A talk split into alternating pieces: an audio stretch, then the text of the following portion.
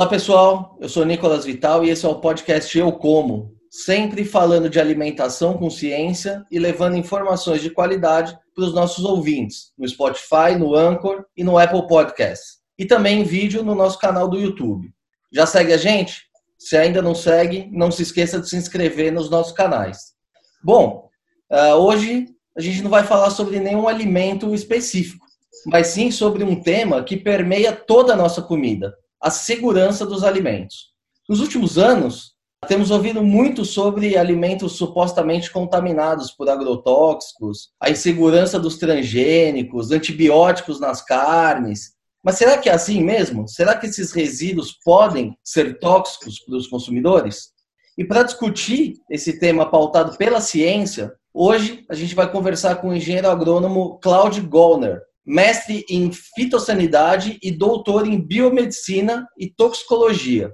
O Dr. Claude é professor aposentado da Universidade de Passo Fundo, onde lecionou por 40 anos. Dr. Claude, muito obrigado por aceitar o nosso convite. É um prazer ter você com a gente aqui hoje. Boa tarde, Nicolas. É, o prazer é meu, é um privilégio falar com, contigo através desse projeto Eu Como de extrema importância para para que a gente possa informar adequadamente o cidadão comum no que diz respeito a aspectos de uma alimentação segura e saudável. Muito bem. Doutor, para a gente começar aqui a nossa conversa, por que, que se fala tanto que os alimentos oferecem riscos aos consumidores? A nossa comida está realmente contaminada? Caberia fazer uma contextualização histórica, Nicolas. É, final da década de 60, década de 70, iniciou-se um movimento no mundo é, voltado a plantar bases para uma dita agricultura ecológica, que tinha como principal fundamentação a questão de que somente alimentos produzidos nesse sistema de produção é, teriam as características adequadas de qualidade nutricional e segurança.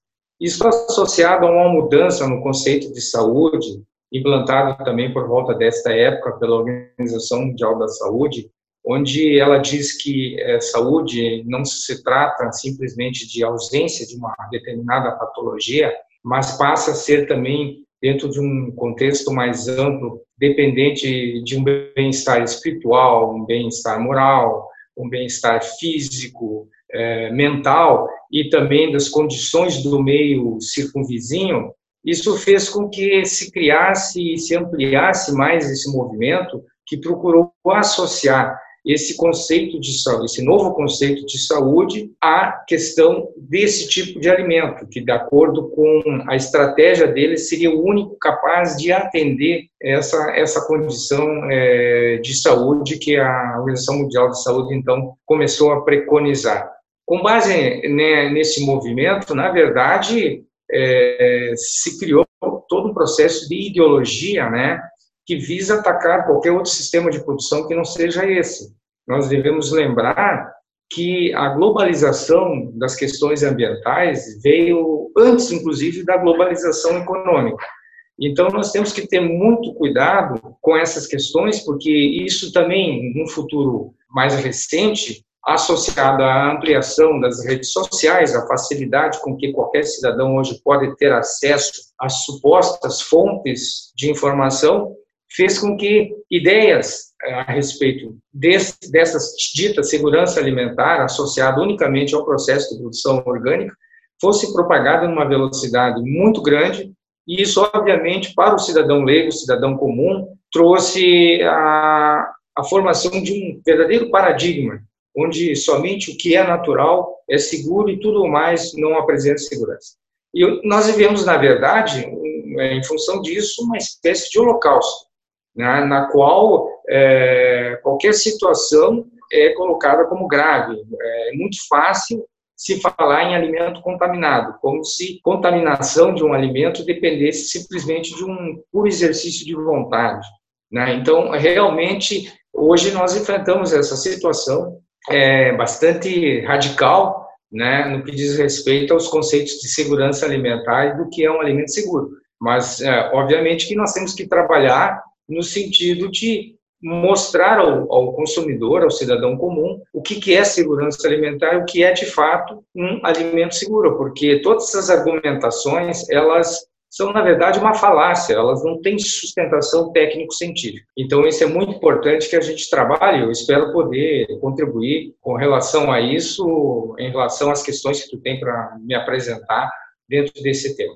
E, doutor, o que, que define um alimento seguro?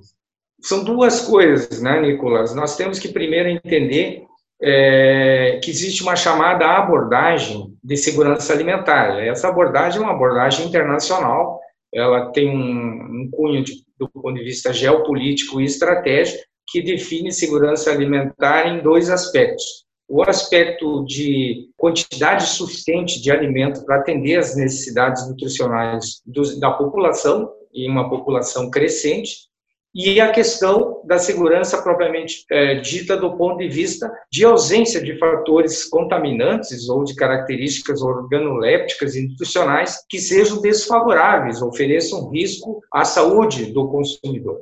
A definição de um alimento seguro é um aspecto extremamente complexo, porque não se trata simplesmente da ausência de um determinado contaminante, para que a gente possa definir um alimento seguro, a gente tem que levar em consideração um conjunto muito grande de variáveis. Essas variáveis são de natureza organoléptica, não devemos esquecer que a gente começa a se alimentar pelos olhos e não pela boca, então o alimento tem que ter um conjunto de características organolépticas, estéticas, que atraem ah, o consumidor, características nutricionais, no que diz respeito à presença de sais minerais, de vitaminas e outros compostos importantes para a nossa saúde, para o nosso metabolismo, e também no que diz respeito a questões de contaminação. Aí nós temos também um leque muito amplo, a presença de contaminantes físicos, biológicos e químicos. Soma-se a tudo isso o cumprimento ou a busca de conformidades no que diz respeito aos aspectos jurídicos e regulatórios é, que é, são bastante grandes hoje no mundo da produção de alimentos, sejam alimentos é, não processados ou até processados industrialmente. Então, nós podemos dizer que um alimento é seguro na medida em que ele vem atender de uma forma adequada a todos esses requisitos de natureza organolética, nutricional, de segurança toxicológica e regulamentária, regulamentatória e jurídica também. E o que a gente tem visto na prática, né, apesar desse discurso terrorista, é que as pessoas têm vivido cada vez mais, cada vez melhor, com cada vez mais saúde. Com certeza, vivemos mais hoje, muito mais, né? Nossos filhos e netos vão viver mais, com muita qualidade de vida, né, em todos os sentidos e nunca se verificou esse holocausto ambiental e muito menos de segurança alimentar. Né? Existem conceitos, inclusive, errados que se perpetuam nos próprios bancos escolares e universitários, o que me deixa mais intrigado. Né? É, volta e meia nas minhas palestras, debatendo com nutricionistas, por exemplo, eu tenho que estar argumentando alguns conceitos errados de que alimento saudável é só alimento fresco, né? que alimento industrial processado não, não tem qualidade, e assim por diante. Então, realmente, é, se criou uma situação em que determinado tipo de alimento reúne todas as qualidades e características positivas é, que são fundamentais para a saúde e todo, todo o resto é, não serve. Né? Isso se trata, como eu disse no início dessa conversa, de um, de um viés ideológico, porque não tem nenhuma base científica, tecnológica e técnica que, que, que fundamente isso aí. Até muito pelo contrário, nessa nossa conversa a gente pode abordar alguns aspectos e mostrar que realmente isso trata-se de uma grande falácia, né? E é importante destacar que com toda essa propagação dessas inverdades e com a facilidade de acesso à suposta informação técnica, né, isso gera no mercado um conjunto de ações oportunistas é, que procuram vender verdadeiros milagres sendo que o consumidor não se dá conta, inclusive em muitas, em muitas regiões, em função do melhor poder aquisitivo, esse próprio consumidor, inclusive, se dispõe a pagar muito mais por algo que ele acha que vai trazer algum benefício, que na verdade não traz nenhum benefício, e inclusive muitas vezes, né, por trás desse suposto benefício, uma análise técnica científica do risco mostra que esse próprio alimento é até mais perigoso do que aquele que é contraposto em relação à disposição no mercado né, de mercadorias agrícolas, produtos industrializados, processados e assim por diante. Veja bem a questão da industrialização. Né? A industrialização dos alimentos é chave. sem industrialização de alimentos, nós não temos como fazer chegar um determinado produto alimentar no mundo globalizado lá do outro lado do Oceano Pacífico. Isso é impossível, né? Nós, na, é, é, esse movimento tenta criar uma situação de aldeia, né? Então, onde cada um deve produzir seu próprio alimento e esse alimento deve circular no nível estritamente local. Imagine numa situação como a de hoje, de pandemia de coronavírus, o que seria dos nossos uh, cidadãos com a falta de alimentos, porque esses sistemas de produção não têm escala, né? além do mais, são de alto custo. Né? Então, hoje, quando se fala em pandemia de vírus, em, em, que há necessidade de se garantir o abastecimento de todo e qualquer tipo de alimento, né, e toda a logística voltada, né, não só no país, mas também em outros países, já que o Brasil tem uma matriz também exportadora, né, obviamente que o sistema de produção dito ecológico orgânico, como a gente bem sabe, como a ciência mostra, não seria capaz de atender é, nem o próprio país. Aí nós teríamos uma situação muito mais grave. Significaria menos comida na boca do povo. E o senhor citou agora que os, os alimentos orgânicos eles também podem oferecer riscos. Que riscos são esses? Veja bem, o grande, o grande, a grande estratégia da produção orgânica é de que o alimento orgânico é produzido no sistema natural e que não é utilizado produto sanitário, eles chamam de agrotóxico. Mas eu pergunto a qualquer pessoa, mas sistema natural, qualquer agricultura utiliza um sistema natural de produção. Existe um tipo só de carbono, um tipo só de nitrogênio, um tipo só de enxofre, de oxigênio. Não existe dois carbonos, um para o sistema de produção ecológica e um para o agronegócio. Não existe dois enxofre, dois oxigênio, dois hidrogênio. A química é uma só, a química da vida é uma só. Então, quando você analisa a questão de é, segurança alimentar, segurança do alimento, no sistema de produção ecológica, comparado aos sistemas tradicionais, nós vamos ver que, em que pese é, não haver a possibilidade é, de resíduos de produtos sanitários, e a gente sabe que isso existe, porque muitos que produzem ecologicamente utilizam. Recentemente, a EPA publicou um report em que mostra, em mais de 100 produtos ditos orgânicos, a presença de resíduos de produtos sanitários, e não se trata de resíduos é, não intencionais, ou seja, resultantes de contaminação alimentar, mas sim resíduos resultantes da aplicação direta do produto. Então, isso é uma falácia também, dizer que não usa, mas usa. Né? E outro aspecto, usamos produtos naturais. Sulfato de cobre, ele, do ponto de vista ambiental, ele é muito mais perigoso para o ambiente, porque é extremamente tóxico para organismos do solo, como minhocas, e também para o homem. Nicotina é muito mais tóxico que o parachon, um inseticida organofosforado da década de 60, que é, um, que é um inseticida mais tóxico até hoje.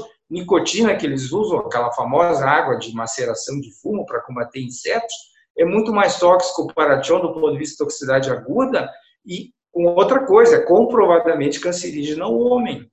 Então, o que nós temos hoje que a ciência nos, mostra, né, e não é a ciência de hoje, é a ciência já acumulada é, de mais de 40, 50 anos de pesquisa, que os orgânicos, em que pese, teoricamente, não ter esses resíduos de produtos fitossanitários, eles têm e muito maior risco, oferecem muito mais risco à saúde humana no que diz respeito à presença de micotoxinas, a grande maioria delas nefrotóxicas, tóxicas ao rim, hepatotóxicas, tóxicas ao fígado, cancerígenas, mutagênicas, né? uma vez que não se use fungicidas para combater fungos, nós temos uma proliferação de fungos que são produtores de micotoxinas.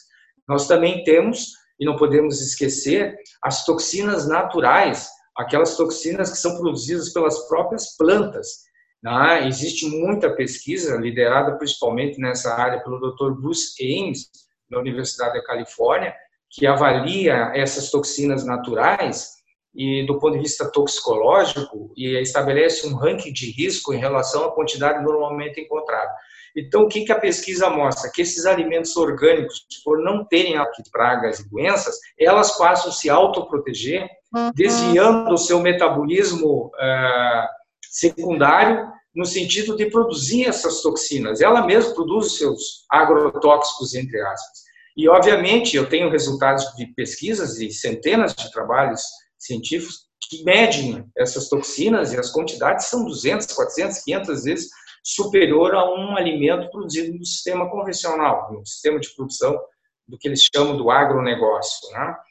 Então, esse é um segundo risco das toxinas naturais. O primeiro, risco das micotoxinas. E o grande risco é a contaminação biológica. Nós temos N casos de intoxicações de natureza biológica por bactérias, né, principalmente. Né? E aqui um parênteses, não podemos esquecer que são mais de 2 milhões de pessoas que morrem por intoxicação alimentar por bactérias. E o sistema orgânico de produção, ele tem muitos casos.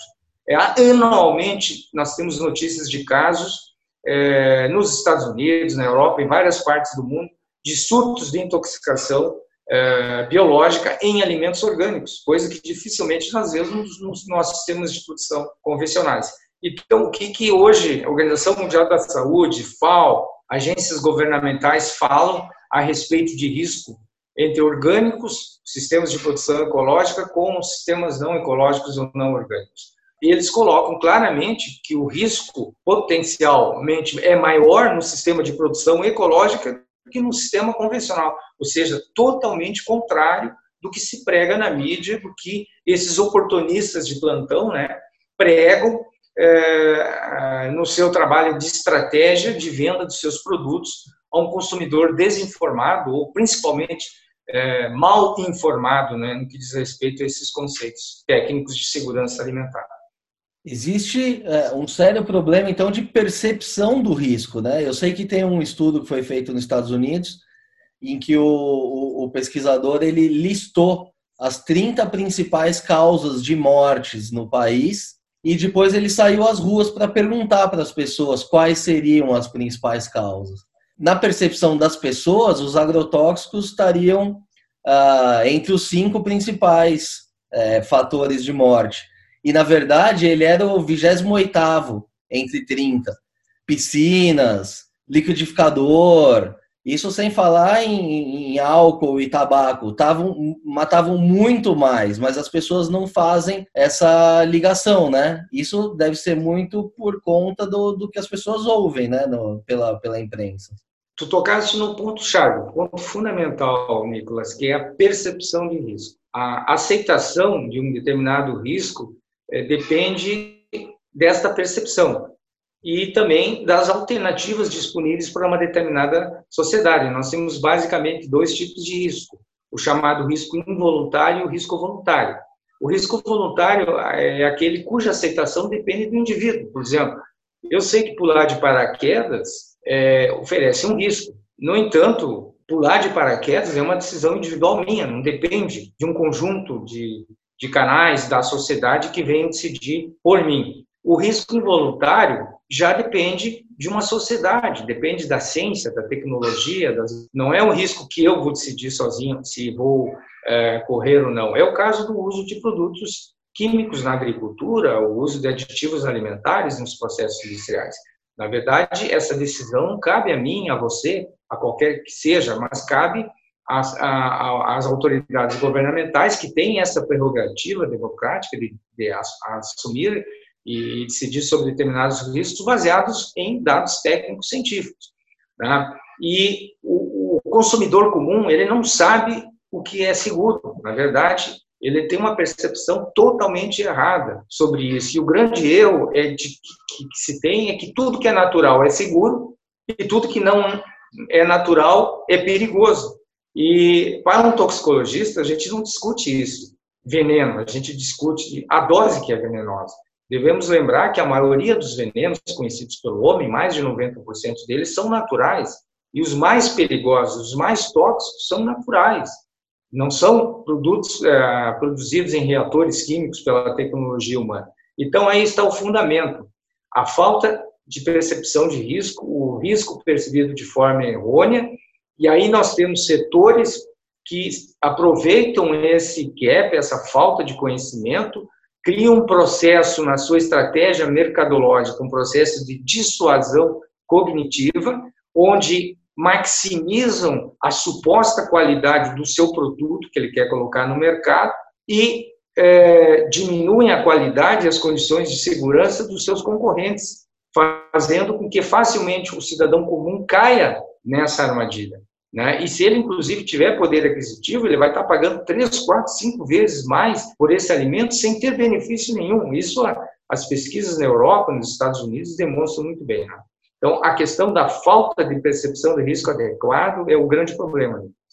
Doutor, o senhor estuda esse assunto há muito tempo, né? O que, que a gente ouve? Que os agrotóxicos no passado eram realmente tóxicos. Eles eram de fato mesmo nocivos eu digo isso nos anos 60, 70, eles eram substâncias realmente perigosas e talvez por isso a percepção das pessoas remeta a esse tempo? É, Nicolas, eu comecei a trabalhar com produtos sanitários em 75, quando entrei na, na, faculdade de agronomia. Já comecei com pesquisa, com, ajudando professores na área, fazendo pesquisa de campo. Os principais produtos da segunda e terceira geração de inseticidas, fungicidas e herbicidas, eu trabalhei a campo em pesquisa em várias culturas, soja, milho, trigo, aveia, fumo, citros, pêssego, maçã e tal. É obviamente que se nós observarmos as características toxicológicas e ambientais de produtos da chamada primeira e segunda geração, no caso de segunda geração, principalmente os chamados inseticidas fosforados, carbamatos, os herbicidas do grupo das dinitroanilinas e assim por diante, os fungicidas do grupo dos etilcarbamatos, em algumas características toxicológicas, eles é, poderiam ser ditos como mais tóxicos, mas a toxicidade não é uma característica absoluta de um determinado produto, é uma característica relativa. Ela depende das condições de utilização e disposição a esse produto apesar de predominar no mercado na época, por exemplo, os inseticidas fosforados e carbamatos, nós nunca tivemos um, uma pandemia, uma epidemia de intoxicações com, ocupacionais com produtos sanitários. Né? Eu acabei de dizer que a nicotina, que é um produto natural, é muito mais tóxico que um paration. Então, é, é justamente esse aspecto de relativização do conceito de toxicidade.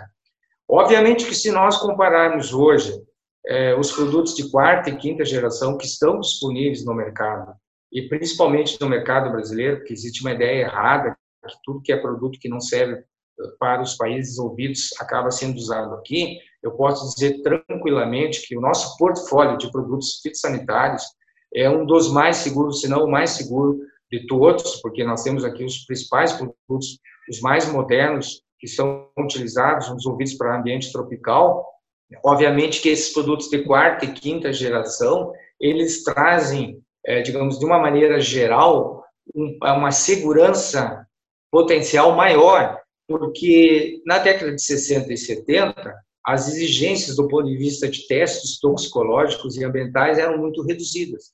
Na medida em que se criou essa condição de conscientização ambiental, e aí é um fato positivo desse movimento, é, passou-se a haver uma série de exigências de conhecimento do ponto de vista toxicológico. E hoje os produtos, eles têm um estudo toxicológico que é extremamente complexo, abrangente e muito caro. 60% do custo de uma molécula hoje é gasto com toxicologia. De tal maneira que se um produto entra no mercado, é porque ele reúne todas as características de segurança ao ambiente, ao consumidor e ao aplicador. Então, esses produtos de hoje, eles são extremamente mais seguros em relação aos de primeira e segunda geração. Se bem que eu volto a repetir, nós nunca tivemos um holocausto ambiental, muito menos de saúde pública, com relação a esses produtos que hoje não estão mais no mercado. E isso também é associado ao fato de que esses produtos de quarta e quinta geração eles é, foram desenvolvidos para serem mais efetivos contra o seu alvo numa dose menor. E aí é o conceito de toxicologia, quanto menor a dose, menor o potencial de risco. Né? Então, de uma maneira geral, o que eu posso resumir, né, no que diz respeito a essa tua indagação, é de que realmente é, os produtos de hoje são muito mais seguros, obviamente, tanto para o ambiente como para a saúde pública do consumidor, mas que essa tão propalada é, crise mundial de contaminação de alimentos, de água, de solo, de ambiente, de intoxicações e de mortes nunca existiu.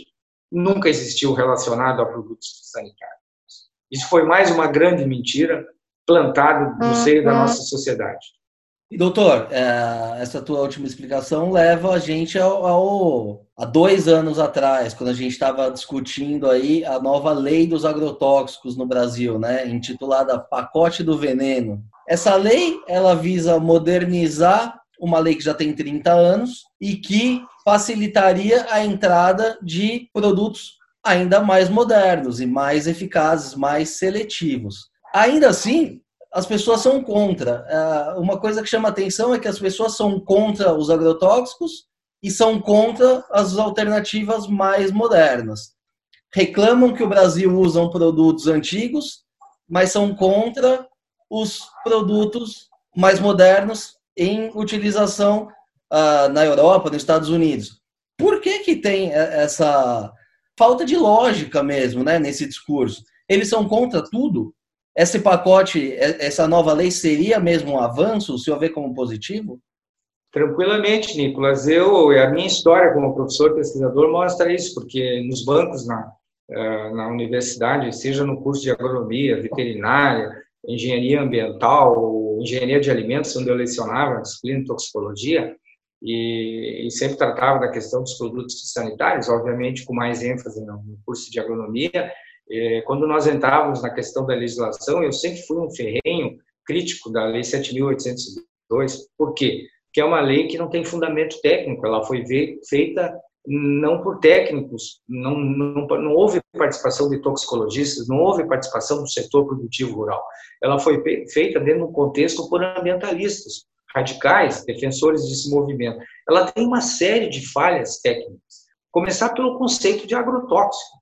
Se tu pegares o conceito de agrotóxico na lei, tu vais observar que esse conceito, inclusive uma armadilha luminosa utilizada hoje, um agricultor coloca uma armadilha para monitorar uma determinada praga, isso aí é agrotóxico, né? estaria sujeito a toda a regulamentação de agrotóxico, né? Ela tem muitas falhas técnicas e a, e a mudança dessa lei, a adequação, modernização dela, ela no, no, meu ponto de vista, é, é extremamente positiva para o Brasil, para a competitividade do agronegócio brasileiro. Porque, além de adequar os tempos de hoje, as necessidades de hoje, as necessidades do setor mudam com o tempo, né? não só do setor produtivo, mas do contexto mundial e geopolítico né, de produção de alimentos, mas também ela é uma oportunidade de nós corrigirmos essas falhas técnicas. Eu tive oportunidade, a pedido do pessoal que estava envolvido com com a, o estudo da, da, desse novo projeto de lei, a, a dar a minha colaboração, analisando é, artigo por artigo e mostrando as falhas, né, encaminhado. É, realmente, é, esse movimento, nós sabemos a origem, é sempre o mesmo, né, é desse pessoal que defende um sistema de produção que, uhum. na verdade, implica numa situação de dominação do mercado por é, países que não são competitivos na agricultura. Veja que a maior, a, a grande origem do movimento de produção ecológica e orgânica está na Europa. A Europa não é produtora de alimento, a Europa é uma consumidora de alimento, ainda hoje é o nosso grande importador. O que, que se produz de alimento na Europa?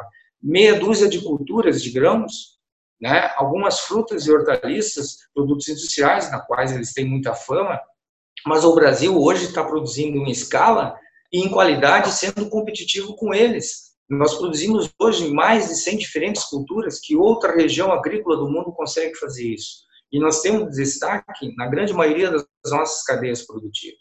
Então, não interessa para eles uma agricultura de país frio, não competitiva, altamente subsidiada, altamente subsidiada.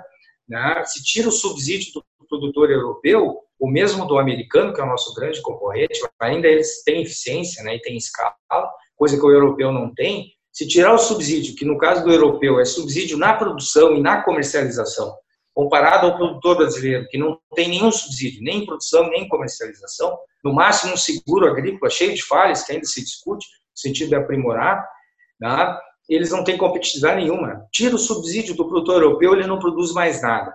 E a produção deles, pelas características da Europa, é uma produção de aldeia. Olha o maior tamanho de uma propriedade na, na Europa: 5, 6, 7 hectares. são mercados locais praticamente inseridos aos centros urbanos, às pequenas vilas e cidades da Europa, né? é uma outra realidade. Então, para eles não interessa que nós tenhamos produção em escala e tenhamos esse futuro que se avizinha para o Brasil como um grande fornecedor de alimentos para atender a demanda de 2050 para mais de 9 bilhões de habitantes. Ah, por quê? Porque eles não são competitivos. Então, é um movimento no sentido de desqualificar nossa produção com informações falsas. E aí o, o, principal mote é a questão da segurança alimentar, a segurança ambiental, porque é, há muito tempo, através do, da, dos tratados na Organização Mundial do Comércio, é, só é possível a imposição de barreiras sanitárias ou ambientais no livre comércio de alimentos. Então, esse essa é, é o caminho que eles têm para atacar o nosso agronegócio no sentido de desqualificar nossa produção para que possam concorrer conosco, inclusive colocar os alimentos deles aqui a, a preços muito mais elevados, né? E com uma suposta de quali qualidade superior à nossa, que não é verdade. Né? Então, realmente, nós não podemos entrar nessa jogada geopolítica de descaracterização da nossa competitividade. E aí eu, o que me estranha é que tenhamos brasileiros a serviço desse tipo de coisa. Né? O trabalho de doutrinação das pessoas foi tão grande que mesmo hoje nos bancos universitários, nos centros de pesquisa, nós temos gente trabalhando nesse sentido, praticando uma pseudociência, uma ciência ideológica, se, é que isso é possível, né? Mas é, é incrível o que se vê. Então, realmente, o movimento é no sentido de é, reduzir a nossa competitividade. É uma questão econômica mascarada por questões de segurança e ambientais. E o senhor que viveu esse ambiente de academia durante várias décadas, considera que existe realmente muita ideologia na, na pesquisa? Estão misturando ciência com ideologia? Extremamente. É, é, existem pesquisas feitas é, são é, extremamente manipuladas é, uma pesquisa, para ser honesta, ela tem que levantar uma hipótese e, ao mesmo tempo, uma hipótese alternativa de nulidade. Determinada coisa é assim, mas, ao mesmo tempo, determinada coisa não pode ser assim. E eu vejo hoje teses, dissertações de mestrado, doutorado, é, pesquisas básicas a nível de graduação, onde o pesquisador monta todo o projeto de pesquisa, toda a metodologia para conseguir aquilo que ele quer na manipulação. Eu sempre digo nas minhas palestras, né, nunca se usou tanto a matemática e a estatística para mentir. Você que tem um conhecimento mínimo de estatística sabe muito bem como usar a estatística para mentir. É uma questão de como tu sistematiza, analisa e apresenta os dados. Isso é um estado de coisa hoje que fica extremamente difícil, né, Nicolas? É, numa situação de debate, você conseguir é, convencer o público, porque quando você entra numa palestra, num debate nesse sentido, o público já vem com uma ideia pré-formada totalmente errada, né? E sempre quando se trata de questão de saúde, é uma questão delicada, né? Então, a pessoa que está tentando mostrar a realidade, é, muitas vezes é visto como alguém que está contra a saúde da, da população. Mas veja você, é, se fala tanto em contaminação de alimentos, né? Por muitos anos a Anvisa, de forma errada, é, fez uma comunicação de risco de resíduos em alimentos errônea, induzindo um pânico na população de que nossos frutos e hortaliças estavam totalmente contaminados. É, eu dizia para meus alunos e mostrava que nós tínhamos uma, uma, uma, das dietas mais seguras do mundo, se não a mais segura. No momento que a Visa qualifica a sua metodologia, introduz uma metodologia internacionalmente utilizada pelos europeus, pelos americanos, pelos nossos principais concorrentes de análise de risco é, dietético, né, Veja você o que, que deu nos últimos anos, né? A primeira avaliação foi de risco de exposição aguda, que é a pior situação possível. Nós tivemos 1,1% de risco agudo. É, mais recentemente, a Anvisa refez a avaliação de risco agudo, com novas avaliações, 2015 a 2018. Esse risco agudo caiu para 0,8%. E fez a avaliação de risco crônico, que eu venho há 40 anos tendo que suportar as pessoas dizendo aquela história, ah, mas tem o risco né, de resíduos que a gente come todo dia, que amanhã, depois, daqui 20, 30 anos, pode causar câncer, causar isso. Pois bem, foi feita a avaliação de risco crônico e a nossa dieta de frutas e hortaliças deu risco zero, risco inexistente. E se tem um segmento de produção agrícola que oferece maior potencial de risco de contaminação por resíduos, é o setor de produção de frutas e hortaliças. Por quê? Hortaliças são ciclo curto. Né? Há uma incidência muito grande de doenças e pragas, o produtor tem que fazer várias aplicações, frutas a mesma coisa. É, muitas vezes o produtor está colhendo e está tendo que aplicar produto para combater pragas. Né? Então, é, poxa vida, em frutas e hortaliças, a, a pesquisa está mostrando que o risco é inexistente. Se tu pegares, e eu desafio o cidadão a fazer uma pesquisa séria, os reportes, os relatórios da Comunidade Europeia, dos Estados Unidos, no que diz respeito a resíduos de produtos sanitários em alimentos, nós vamos ver que a nossa dieta é muito mais segura que a deles, ou seja, os nossos índices de risco são menores. Ah, recentemente tivemos o pânico da resíduos em água, né? A partir do sistema Vigiágua, que analisa resíduos em água de beber de produtos sanitários, a mídia toda colocou que a nossa água estava contaminada. Quando tu vai nos dados oficiais, faz uma análise sistemática, séria, honesta, o que, que os resultados mostram? Que o nosso nível de contaminação de água de beber, e isso tive o cuidado de, de analisar, sistematizar e calcular, eu tenho isso aí, fiz apresentações em palestras, escrevi sobre isso, e comparei com, por exemplo, contaminação de água de beber na Europa, a nossa água de beber é muito mais segura que a água na Europa, que está totalmente contaminada com nitrito, com nitrato, proveniente principalmente de sistemas de produção orgânica. Então, realmente aquilo que eu coloco, né, quando vai se discutir de forma séria, imparcial, baseada em ciência, hoje está muito na moda falar, não, tem que ouvir a ciência, né? Mas existem dois tipos de ciência, a ciência manipulada e a ciência real. Estou falando de ciência real, ciência séria, honesta. Todos esses argumentos caem, porque é, é muito fácil vir e dizer que está tudo contaminado, mas me mostra os dados que está tudo contaminado. É muito fácil dizer, eu te, na minha opinião, isso é assim. É, segurança alimentar, saúde pública, não é questão de opinião. Isso é questão de informação técnico-científica baseada em ciência. Isso é uma questão de opinião de especialista, de quem entende. Eu não vou discutir segurança alimentar, sem demérito nenhum, com a minha auxiliar do lar aqui.